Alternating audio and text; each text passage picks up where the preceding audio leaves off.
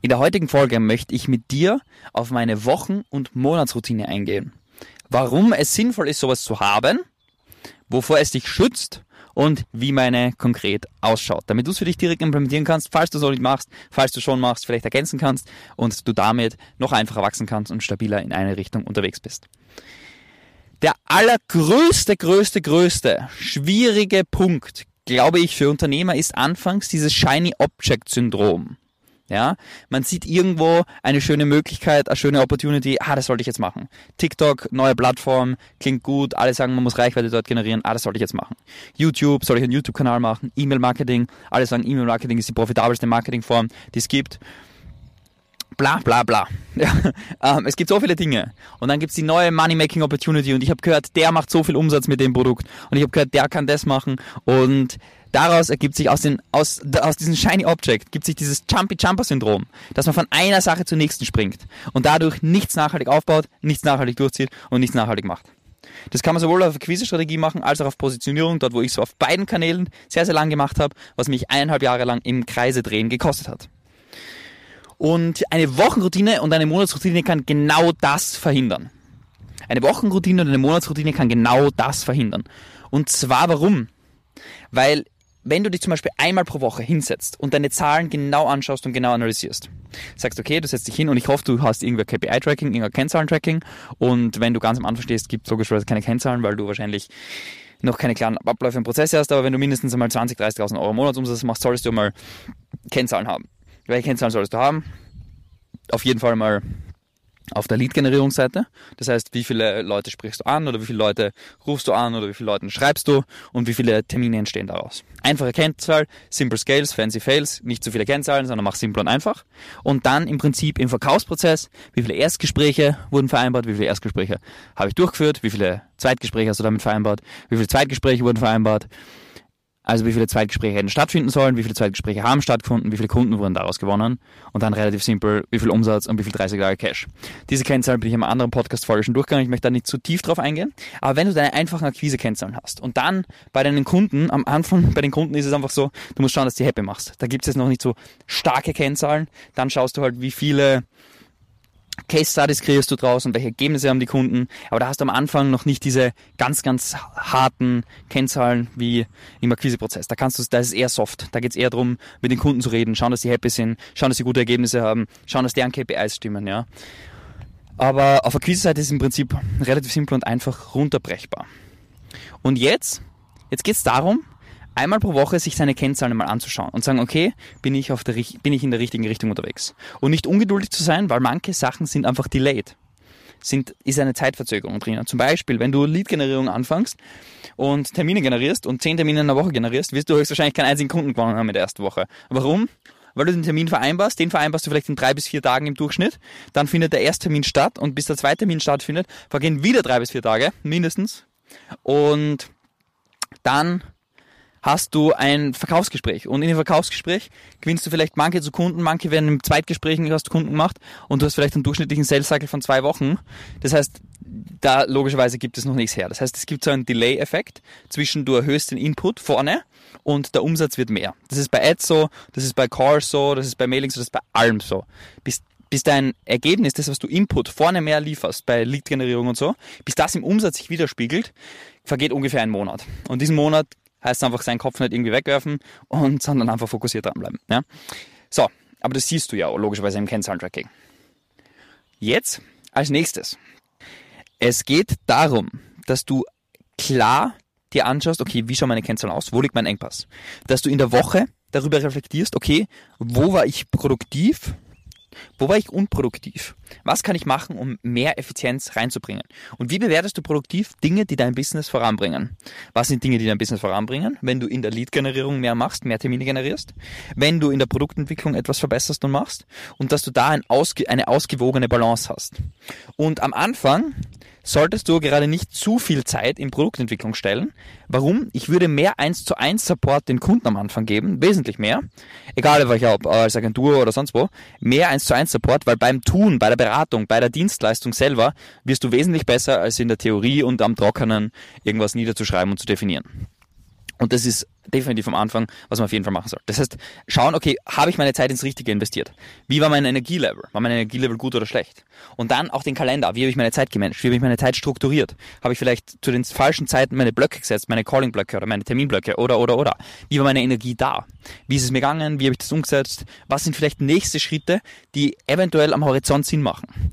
Und das ist effizient meines Erachtens nach in der Wochenroutine. Sich einmal anzuschauen und rauszuzoomen und sagen, okay, welche Probleme jetzt noch die Woche geben? Ja, okay, was war besonders gut? Und da rausgezoomt einfach auf das Ganze raufzuschauen. Hat folgenden Vorteil für dich. Erstens, du hast einen klaren Blick auf dein Unternehmen von weiter rausgezoomt und das ist am besten, wenn du es am Wochenende oder so machst, wo du mal einen Tag vielleicht nicht gearbeitet hast und dann weiter rausgezoomt, sonst bist du so stark im Tagesgeschäft gefangen. Zweitens, siehst du dann mal auf Wochenbasis, was sich tut und die Zahlen anschauen macht auf jeden Fall massiv viel Sinn, damit man einfach ein klares Gefühl hat, okay, in welche Richtung ist unser Unternehmen unterwegs, wo liegt der Engpass, was muss optimiert werden. Und drittens, du hast, wenn du eine klare Ausrichtung hast und sagst, okay, das sind die Projekte, die ich jetzt kurzfristig umsetzen möchte, und dann hast du so eine, eine Roadmap, wo du sagst, okay, das sind die Projekte, die ich umsetzen möchte, um mein Ziel zu erreichen. Zum Beispiel, wir haben klare Roadmap, was wir brauchen, um 500.000 Euro Monatsumsatz zu machen. Und es sind nicht viele Dinge, die wir zusätzlich noch machen müssen. Es sind nicht viele Dinge, die wir zusätzlich machen müssen. Ähm, fehlt uns noch einiges für 500.000 Euro Monatsumsatz? Ja. Sind es viele Dinge, die wir hinzufügen müssen? Nein.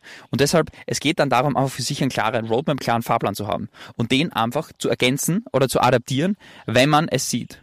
Und dann die starke Disziplin zu haben, nicht viele Dinge gleichzeitig umzusetzen, sondern eine Sache nach der anderen eine Sache kontinuierlich, konstant nach der anderen, eine Sache gescheit aufsetzen und dann zur nächsten gehen, anstatt zu viele Dinge gleichzeitig zu machen oder ein Projekt unvollendet abzuschließen und dann gleich zum nächsten zu gehen und dann eigentlich viele offene Baustellen zu haben. Macht gar keinen Sinn. Das ist in der Wochenroutine perfekt. In der Monatsroutine mache ich im Prinzip ähnliches, noch ein bisschen weiter rausgezoomt. Zusätzlich dazu mache ich eine Sache, und zwar, das ist lustig, das macht mir Spaß und das pusht mich so ein bisschen. Ich frage so ein paar Freunde immer, hey, wie viel Umsatz habt ihr gemacht? Hey, wie war es bei euch? Was sind die Ergebnisse? Wie seid ihr gewachsen? Und manche Leute sagen mir, hey, das war nicht so gut, das waren Schwierigkeiten, was auch immer. Und manche Leute haben dann extreme Sprünge gemacht. Und das pusht mich wieder. Warum? Wenn ich sehe, ich bin so, so ein bisschen, wie soll man sagen, so, so ein Mensch, der sich gern vergleicht mit anderen und versucht immer sehr, sehr gut zu sein. Ja, sagen wir es mal so. Und ich bin so ein bisschen ein Konkurrenzmensch, würde ich sagen. Aber nicht im negativen Sinne, sondern einfach, wenn ich sehe, dass andere besser machen, denke ich mir, ah, das will ich auch, das mache ich auch. Und das treibt mich wieder mehr an. Und deshalb schaue ich mir einmal im Monat meine Zahlen an und dann frage ich auch andere Menschen, hey, wir haben den Monat das und das gemacht, wie war es bei euch, wie ist vorankommen? Und das treibt mich noch einmal ein bisschen mehr an, weil sozusagen Konkurrenz belebt das Geschäft. Und ich bin nicht nur dumm, das ist ja bei unseren Internetvertrieblern so, aber es ist bei mir auch so als Unternehmer. Ich schaue mir an, was haben andere und will das dann auch machen und will da besser wachsen und messe mich halt immer an denen, die gerade das schnellste Wachstum hingelegt haben. Ja?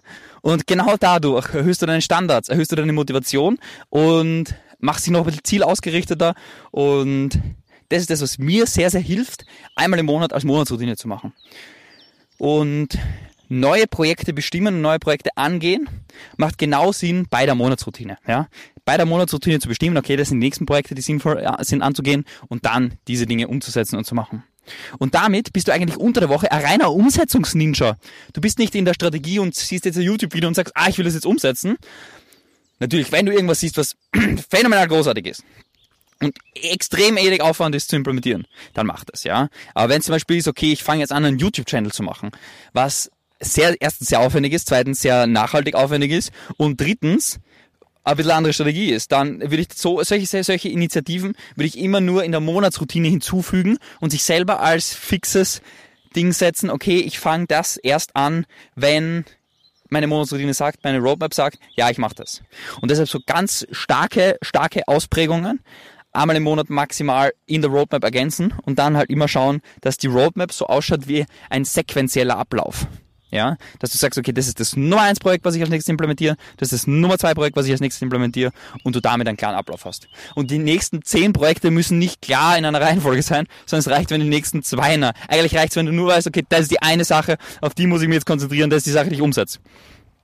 Und der Rest ist unter der Woche einfach Umsetzungsfreak werden. Umsetzungsmaschine, Gas geben und ansonsten im Pool chillen, das Leben genießen, in der Sonne sein, spazieren gehen, was auch immer.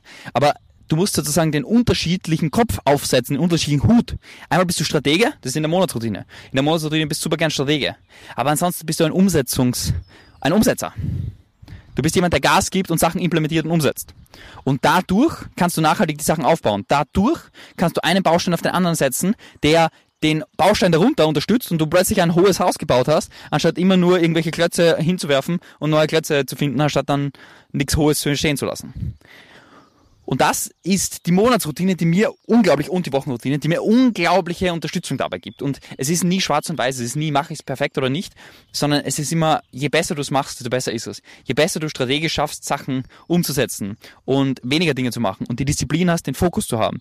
Weil eine der wichtigsten Sachen, wie man ja weiß, kennst du ja, wenn es eingibst Fokus, kommt das spannende und ähm, Zitat, was jeder kennt von Warren Buffett und Bill Gates, wo sie unabhängig voneinander auf einer Dinnerparty von, von Bill, seinem Vater, eingeladen sind und die einfach gefragt worden, wenn es ein Wort gibt, was verantwortlich ist für ihren Erfolg, sollen sie mal alle auf einen Zettel aufschreiben und dann gleichzeitig herzeigen. Und der Bill und der ähm, Bill Gates und der Warren Buffett haben sich nicht gekannt.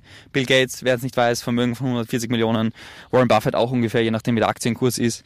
Warren Buffett, erfolgreichster Investor, Bill Gates, Microsoft Gründer und also zwei Multi, Multi, Multimillionäre, äh, Milliardäre. Und ja, das Wort war Fokus, was bei beiden auf dem Zettel gestanden ist. Fokus, die wichtigste Sache für den Erfolg. Und je besser man es schafft, sich zu fokussieren, je besser man es schafft, wenige Dinge zu machen, je besser man es schafft, immer nur auf den nächsten Schritt zu konzentrieren, desto besser ist es, desto stärker kommt die Entwicklung zustande und desto besser funktioniert das Wachstum. Ich hoffe, ich habe dir damit helfen können. Ich würde sagen, die nächste Sache, die du machst, ist unter dem Video haben wir eine Checkliste hinterlegt für deine Wochenroutine, für deine Monatsroutine. Klick darauf, ergänz gerne die Punkte durch deine Morgen äh, Monatsroutine und setz eine Roadmap auf. Setz ein Dokument auf, wo ganz einfach drin steht, was sind die Projekte, die du vorantreiben musst, um ein bestimmtes Ziel zu erreichen. Und wenn es unklar ist, was Projekte sein könnten, dann sprich mit Menschen, die Erfahrung drin haben, so wie zum Beispiel mit uns.